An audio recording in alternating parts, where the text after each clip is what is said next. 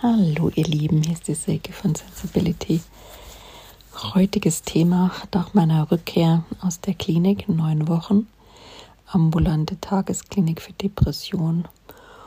Ähm, ich habe mir lange überlegt, wie ich den Titel nenne und wie ich es irgendwie gestalte und was ich euch da mitgeben will für alle, die es ähnlich geht, die auch wieder zu Hause im Alltag ankommen dürfen nach Behandlung oder noch mittendrin stecken in vielleicht einer Krise oder Angehörige sind von Leuten, die drin stecken und bin irgendwie auf den unterstützenden Titel, der für mich am meisten aussagt und ich glaube, der auch sehr wichtig ist, uns darauf zu zentrieren fürs Erste, um einfach wieder wirklich ja, gesund zu werden und ähm, Deswegen ta, ta, ta, heißt die heutige Folge, mein Job ist es, gesund zu werden. Ja, Job.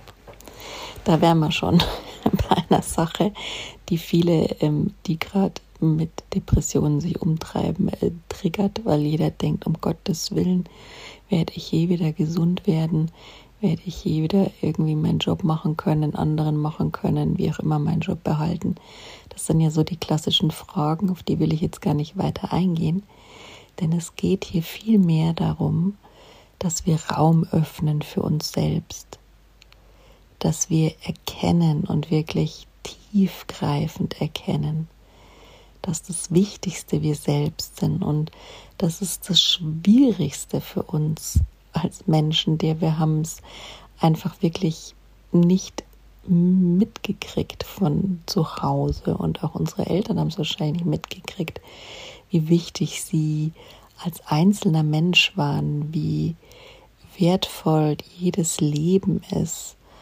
Und äh, mir fällt es auch immer noch total schwer und ich bin da auch noch nicht final da angelangt, wo ich sage, ich kann das wirklich fühlen mit jeder Zelle meines Körpers, dass ich wertvoll bin und dass es so ist, aber es ist irgendwie so eine innere Weisheit, ähm, die die Natur, finde ich, wenn man schon allein die Natur sehr viel beobachtet und sich ja auch mal ein bisschen spirituell mit den Dingen auseinandersetzt. Ich auch mal gern mit dem Buddhismus schon länger und ähm, dann sieht man schon, dass alles in dieser Einheit existiert, diese Einheit von Liebe und dass Wert da auch gar keinen Platz eigentlich hat. Ne? Also so die Frage nach der Wertigkeit stellt sich in der Natur gar nicht. Also ich mag immer dieses Beispiel am liebsten.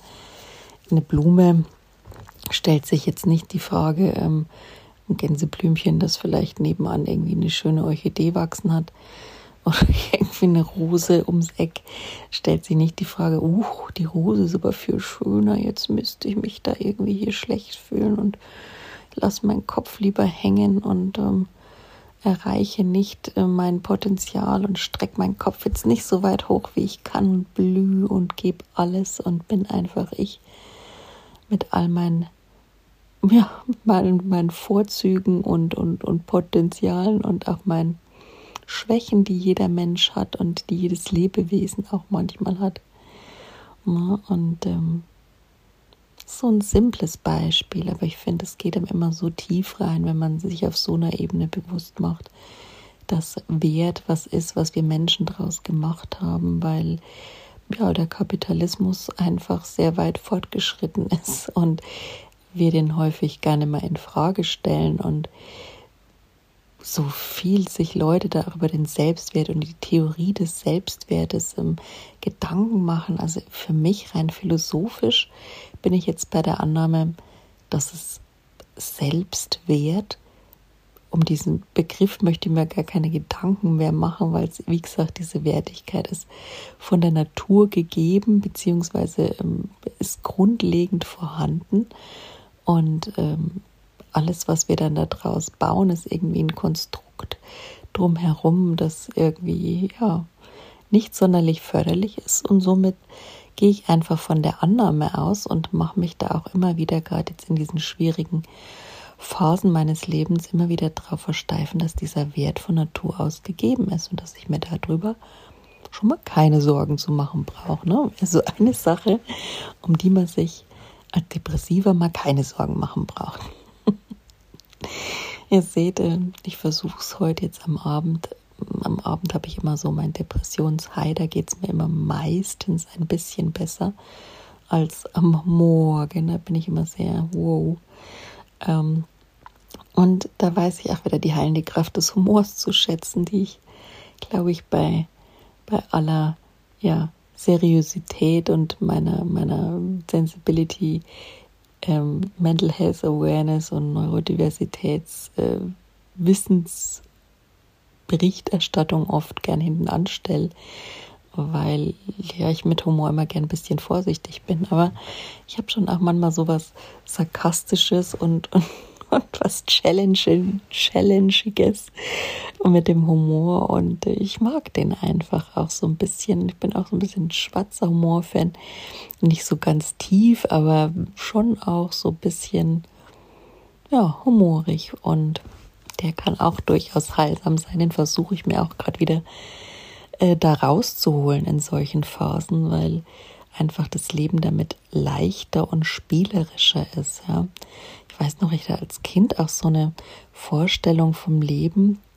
Da war ich noch irgendwie näher an der Natur und auch an der Spiritualität. Ich glaubte da immer viel an Engel und fühlte mich irgendwie von Natur aus eine Zeit lang, weiß gar nicht, woran es gelegen hat, aber so beschützt und sicher. Und da war das so Selbstwert war jetzt nicht unbedingt das Thema. Also komischerweise weiß gar nicht, was diese Phase ausgemacht hat. Irgendwann war sie dann wieder vorbei. Dann kamen die Selbstzweifel wieder hoch, aber an so manchen Sachen möchte ich einfach nicht mehr zweifeln, wie dem Wert. Und ja, ich habe auch dieses Thema, ähm, das ist mal so, wenn man so aufwächst, eben ähm, gerade Leute mit Neurodiversität äh, werden das unterschreiben können. Nicht jeder, aber sicher einige, dass es einfach oft so ist, ähm, dass man das Gefühl schon häufig früh vermittelt kriegt, ähm, dass man falsch ist, weil man einfach anders denkt, anders fühlt, intensiver fühlt, auch gerade wenn man mit Traumata zu tun hat. Hat man einfach ein, ein sehr hohes Alarmsystem und dadurch entwickelt man sehr frühzeitig Nähe, sehr tiefes Empfinden, ja.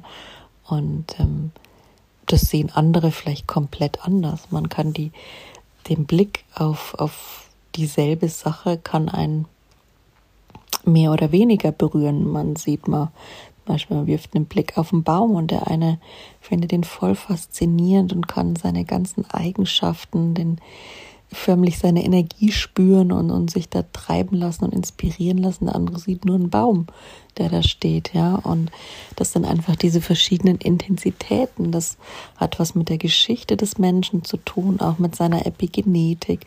Und das vergessen wir auch immer, wenn wir von inneren Wunden reden. Und finde ich auch schade, dass das in der Therapie, obwohl das schon studientechnisch bewiesen ist, dass äh, Traumata und Wunden auch vererbt sind, jetzt gerade so nach Kriegen des letzten Jahrhunderts, ja, und jetzt mal so, wir Deutsche haben ja schon einige in dem Jahrhundert letzten ähm, mitgemacht und ich kann für mich ganz klar sagen, ich habe da einiges mitgenommen, was nicht meines ist. Und dann kriegt man immer in der Therapie so Fragen gestellt. Das finde ich doof, weil das, äh, wie soll ich das beantworten? Ja, und das hat ja nichts mit mir zu tun. Ich kann nichts dafür, dass das in den Zellen weitergegeben wird, in der DNA. Und äh, ich hatte auch schon mal ein paar Bilder dazu, als ich mal tief reingegangen bin in so einer ähm, traumatherapeutischen Wingwave-Sitzung, in der ich dann danach wirklich davon geträumt habe. Und diese Bilder waren nicht meine. Und komischerweise hatte die Therapeutin da ähnliche Bilder im Kopf. Also für mich gibt es Beweise, dass ich da auch viel trage, was nicht meins ist. So, und jetzt jedes Mal, wenn man irgendwie wieder eine Depression hat und mit einer rezidivierenden, kommt es schon ab und an mal vor, muss nicht, aber gibt heutzutage viele Auslöse und Trigger. Und meine letzten sieben Jahre waren, um ehrlich zu sein, ähm, für jeden normalen Menschen ein bisschen viel. Äh, ja, was bei uns in der Familie gesundheitstechnisch los war. Und da ist es halt einfach so, wenn jemand eine Frage stellt, so wie, ja, was hat Ihnen diese Therapie jetzt gebracht oder ähm, was sind denn eigentlich ihre Themen oder wo kommt denn diese lebensbedrohliche Angst bei ihnen her, dann fühle ich mich immer ein bisschen verarscht, weil ich mir denke, äh, hallo, das wüsste ich ja selber gern. Und noch dazu ist es ja nicht nur meine. Also, sie sind gut. Äh, Epigenetik, schon mal was davon gehört. es gibt immer noch so Punkte, wo ich mal manchmal denke, also ganzheitliches äh, Einbeziehen aller Punkte ist noch nicht vorhanden und auch gerade so in der klassischen Therapie. Ähm, ich habe mich jetzt dazu breitschlagen lassen, eine tiefen psychologische mal wieder zu machen, um zu ergründen, wo diese Angst herkommt. Ja, aber ich werde es wahrscheinlich nicht logisch erfahren können. Also ich bin mal gespannt, ob ich da hinkomme. Weiß ich nicht durch welche Methoden, aber ich kann mir einfach mehr vorstellen, dass man durch Energiearbeit ähm, oder sei es jetzt auch mit dem Körper arbeiten, da wirklich tief reinkommt oder auch Schamanismus, wo es wirklich so ähm, ja mit dem Energiefeld auch ähm, arbeiten geht oder Kinesiologie, dass man da eben merkt, wo diese Wunden sitzen und, und wie man die da auch beseitigen kann, weil es ist nicht immer meins und ist nicht immer in meinem Verstand zu finden, ja, das Problem. Und da bringt es mir auch nichts, wenn ich da so tief drin rumstoche. Also ich bin mal gespannt. Wie gesagt, klar habe ich auch Themen, die kann ich vielleicht tiefenpsychologisch bearbeiten. Aber trotzdem, ich denke mir immer, ich erkläre den Leuten und manchmal fühle ich mich da verarscht. Also gerade so auf der Suche nach einer neuen Therapeutin ist ja super anstrengend. Da bitte auch immer vorsichtig mit euch sein, da nicht zu sehr zu verausgaben, weil man legt sein Innerstes ja jedem Menschen, der es hören will oder auch nicht, bei dem man mal wieder ein Vorstellungsgespräch für eine, in Anführungszeichen, für die Therapie hat. Und danach ist man so, also erstmal überflutet von diesem Gefühl oft und kriegt ja da auch nicht wirklich Hilfe. Also vielleicht tut es einem gut, dass man sich gerade mal ausgesprochen hat, aber ich muss sagen, es war heute für mich wieder so und dann auch noch, ja, so Tendenz war, hier haben sie mal eine Nummer, ähm, das könnte für sie passen. Ja, zum Glück äh, gab es dann bei der Nummer auch mal wirklich Hilfe und einen Platz und ich bin mal gespannt, wie das dann so wird. Aber mh, mm, ja, es ist, ist, schon manchmal echt interessant, wie in der klassischen Therapie mit umgegangen wird. Da darf sich definitiv auch noch einiges verändern und mit anderen alternativen Therapien Hand in Hand irgendwie gearbeitet werden. Weil ich glaube, nur so können Menschen wirklich auf allen Ebenen heilen. Wir haben einfach mehrere Ebenen. Wir haben eine Seele und die ist in der Therapie ja noch gar nicht abgebildet, ja. Und die Naturvölker haben wirklich noch mit dieser Seele gearbeitet. Äh, kann man sich drüber lustig machen, aber hat ja für die funktioniert und äh, die gab es über tausende von, von Jahren, die Hochkulturen, ja, sei es im alten Ägypten, sei es bei den Inkas gewesen, sei es ähm, bei den ähm, bei den Indianern, wie sagt man dann, bei den Native Americans, also Ureinwohner im Dschungel machen's, ähm, denen geht's gut damit, ja, und die brauchen da vielleicht nicht immer, ja, andere Methoden dazu, die wir jetzt hier uns auferlegen. Also ich mich macht sowas nachdenklich und ich finde immer, da kann sich jeder mal so ein bisschen ähm, umschauen und schauen, was ihm da taugt. Das ist natürlich für jeden anders, aber ich schaue da auch gerade wieder und ich werde mir definitiv auch mal im Schamanismus wieder Hilfe suchen, indem ich mein Energiefeld auch mal reinigen lasse, weil ich schon merke, durch diese ganze verkopfte Therapie hat sich schon wieder was gelöst. Demnächst gehe ich auch wieder auf die körperliche Ebene. Ähm, der Körpertherapie, so in Richtung, also Namen, das ist die neuroaffektives Beziehungsmodell, auch so in Richtung Somatic Experiencing, wo man wirklich tief mit den Emotionen im Körper die fühlen lernt und, und halt darin, darin finden lernt und die aushalten lernt. Und ähm, ja, da versuche ich mich dann wieder dran zu machen und dann als nächsten Baustein eben auch nochmal ähm, man wirklich das Energiefeld dann ausreinigen lassen. Denn diese, ja, wie sagen das im Schamanismus immer so Abdrücke, diese Wunden, die spiegeln sich da auch wieder. Und wenn man nicht alle Ebenen, das ist mein inneres Gefühl, abarbeitet und äh, dann ist es vielleicht auch möglich, kann ich nicht beurteilen, aber es ist so meine Wahrnehmung, dass es dann sich vielleicht gegenseitig wieder reaktivieren könnte auf verschiedenen Ebenen so eine Wunde. Und versuche ich einfach mal für mich. Ich lasse euch wissen, wie es funktioniert. Ähm, ich bin der Meinung, man hat schon irgendwie ein ungefähres Gefühl, ob irgendwas Geldmacherei ist oder nicht, wenn man es dann ausprobiert. Mm, nun möchte ich es nicht im Vorfeld alles verteufeln und was die Naturvölker getrieben haben, ich finde Schamanismus eine wunderbare Sache, weil es einfach sehr nah an der Natur ist und sehr ursprünglich und sehr wenig verkopft. Und äh, ja, ich glaube, das ist das, was man öfter mal braucht. Man kann die Probleme, die man sich im Kopf macht, äh, meist weniger auf derselben Ebene lösen. Ja, gibt es auch schon Einstein, der ähnliches sagte. Also ich glaube, das ist schon einigen Menschen bewusst. Und ähm, geworden. Da kann man sich auch mal umschauen. Also das sind so Sagen, die ich jetzt für mich auch nach der Klinik, nach der klassischen Therapie jetzt angehen werde. Und da sage ich auch, lasst euch da nicht verunsichern und, und probiert gern was für euch aus. Und es ist euer Job, sich um euch zu kümmern. Jetzt kommen wir wieder mal zurück zu dem Eigentlichen. Ne? Und diesen Job, würde ich durchaus ernst nehmen, indem ihr auch was ausprobiert, was für eure Gesundheit ist, was vielleicht, wenn ihr es euch leisten könnt, jetzt auch nicht immer gezahlt wird, aber was euch wirklich für euch ist, denn ihr seid es wert. Und ähm, ja, ich habe in der Klinik und außenrum so viele Leute erlebt und es begegnet mir auch immer wieder, die oft schwer krank sind und wirklich leiden unter diesen Depressionen und anderen psychischen Krankheiten und trotzdem sich diesen Druck auferlegen, die da nur reingehen mit dem Ziel, ähm, wieder arbeitsfähig zu werden. Also wirklich so funktionsmäßig, ja. Und so, sobald sie wieder halbwegs hergestellt sind, schwupps in die Arbeit.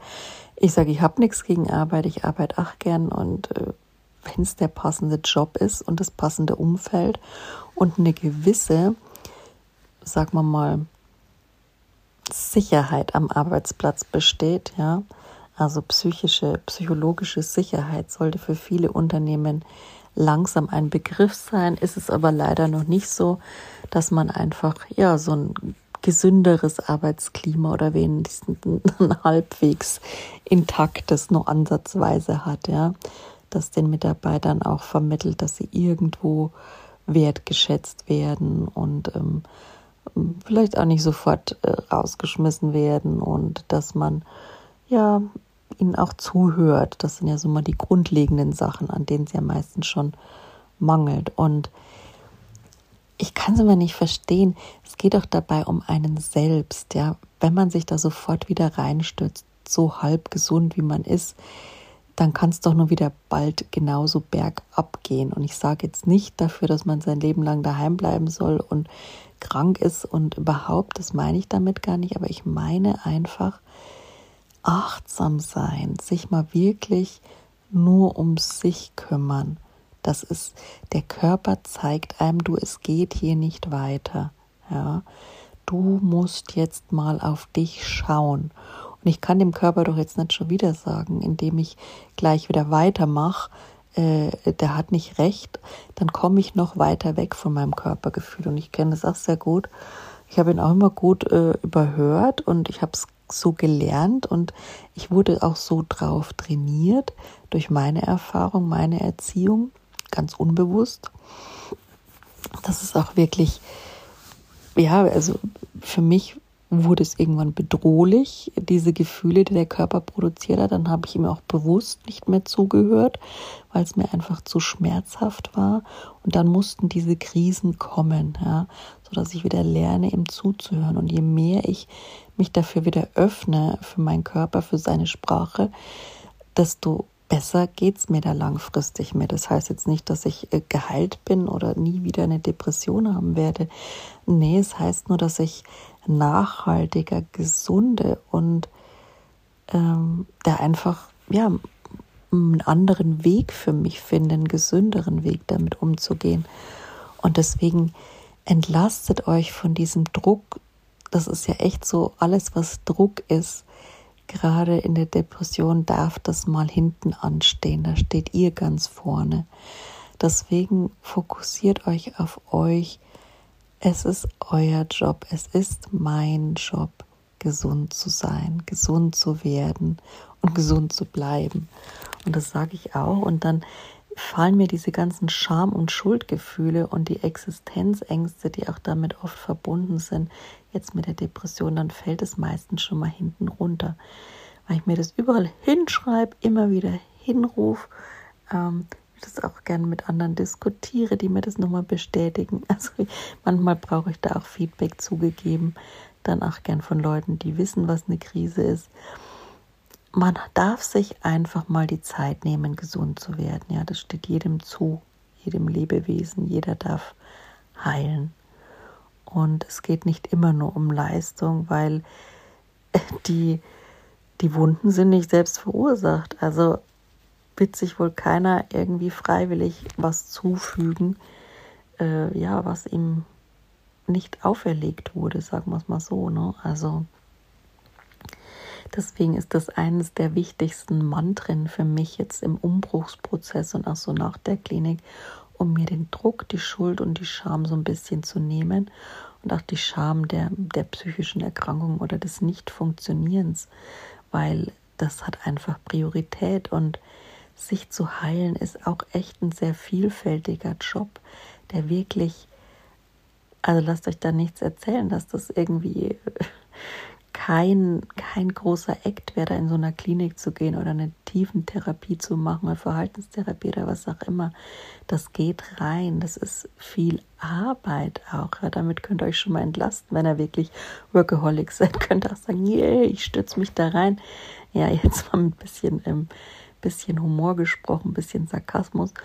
Nee, aber ehrlich, das ist das, was für euch am wertvollsten ist und euch langfristig am weitesten bringt. Also nehmt's ernst, nehmt euch ernst und geht's wirklich langsam in eurem Tempo an, diesen Job. Den müsst ihr nicht so durchziehen wie ein Roboter, wie alles andere, weil der Körper braucht Zeit, auch der Geist braucht Zeit, um, um neue Informationen wirklich auf jeder Ebene, auf der Zellebene zu integrieren und zu speichern. Und ich sage jetzt auch nach so einer Klinik, vier Wochen sind da gar nichts, um wieder im Alltag anzukommen. Und diese ganzen Gefühle auch mal zu verarbeiten, abzulegen. Was alles in so einer Klinik war, das, das sind Prozesse, die laufen. Und da weiß keiner so richtig, wann sie zu Ende sind. Und da kann man keinen Zeitstrempel draufkleben. Und ähm, diesen Druck durch Nachfragen, ähm, bitte Abstand nehmen, auch die Frage, wie geht's dir jetzt nach der Klinik und so weiter. Das ist ja für uns Betroffene meist das Schlimmste. Also Einfach lieber fragen, wie läuft's? Brauchst du was? Kann man dir irgendwo bei helfen? Was ist gerade so los bei dir? So in der Art vielleicht so eine offene Frage finde ich immer ganz angenehm, obwohl ich ja es sicher auch manchmal so mache. Man, man ist halt irgendwie so gewohnt an diese Frage konditioniert, wie geht's? Also rutscht mir auch manchmal raus. Ja, also, ihr Lieben, dann, ähm, was mir noch immer ist, was mir noch immer ganz wichtig ist in dieser Phase, ist einfach wirklich, ja, euch die Zeit für euch nehmen, Pausen machen, alles in eurem Tempo machen, in keinem anderen Tempo. Das schließt natürlich ein, dass ihr euch möglichst wenig mit anderen vergleicht, die jetzt entweder mit euch in der Klinik waren und denen es schon wieder besser geht oder Umstände, denen es sowieso immer gut geht oder Leute, die einfach ganz andere Herausforderungen anderen Stellen im, im Leben gerade stehen, anderen Lebensphasen sind, einfach nicht mit denen vergleichen und messen und ähm, euren Weg gehen, euch auf euch versuchen zu zentrieren und ja, in eurem Tempo immer Schritt für Schritt weitergehen. Wirklich Minischritte, Dankbarkeit darf da auch immer noch mitkommen. Das mag ich immer gerne am Abend und am Morgen so ein bisschen mir meine kleinen Mini-Schritte, äh, Erfolgsschritte oder Dankbarkeitsschritte aufzählen. Ja. Und sich auch wirklich zelebrieren für die, ja, sich die Zeit nehmen da für die Learnings und, und was da alles gerade so los ist und mich dann auch öfter mal einfach liebevoll in den Arm zu nehmen mit allem Selbstmitgefühl, das ich irgendwie aufbringen kann. Das ist das A und O. Selbstmitgefühl, das riesengroßeste Thema für mich äh, in der Heilungsphase, in und um die Depression herum und auch generell im Leben, in jeder Krise dürfen wir alle lernen. Ich glaube, da gibt es heutzutage keinen, der da wirklich sagt, er kann es. Ja. Selbstmitgefühl ist in unserer Welt einfach auch lange Zeit keine Gabe gewesen, die irgendwo wertbringend wäre. Insofern hat sie auch keiner entwickelt. sind wir wieder beim schönen Thema Wert und der Leistungsgesellschaft. Nee, aber sie ist, wir dürfen jetzt einfach erkennen, dass Selbstmitgefühl und wir selbst, wie gesagt, einen natürlichen Wert haben und uns dessen gar nicht mehr in Frage stellen müssen und somit einfach uns um uns kümmern und unseren Weg in unserem Tempo gehen, Stück für Stück in klitzekleinen Schritten. Ja, voller Selbstmitgefühl. Das ist so das, wie ich diesen Job ähm, gesund werden, raus aus der Depression angehen möchte. Und das ist das, was ich euch mitgeben kann aus meinem Alltag gerade. Und das heißt aber auch nicht, dass ich jetzt immer freudestrahlend, fruchtjauchzen bin, sondern wie gesagt, früh, also habe ich manchmal schon das Gefühl, hey, bin ich jetzt überhaupt weitergekommen? Aber ich merke einfach, dass es schon irgendwie anders ist und sich entwickelt. Aber gut Ding will, wie gesagt, Weile haben. Seid liebevoll, geduldig mit euch und ähm, wisst auch, dass ihr nicht die Einzigen seid, denen es gerade so geht. Es hilft auch, weil, wie gesagt, zurzeit ist gefühlt jeder gerade irgendwie psychisch ein bisschen angekratzt. Jeder hat so seine mentalen Themen, ob er jetzt eine Depression hat oder nicht, ob er sich öffentlich dazu bekennt oder nicht.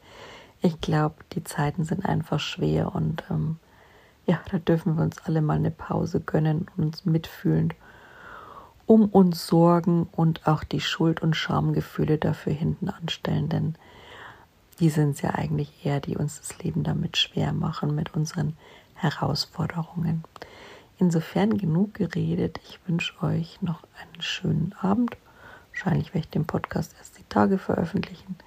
Dann eine schöne Zeit. Macht's gut.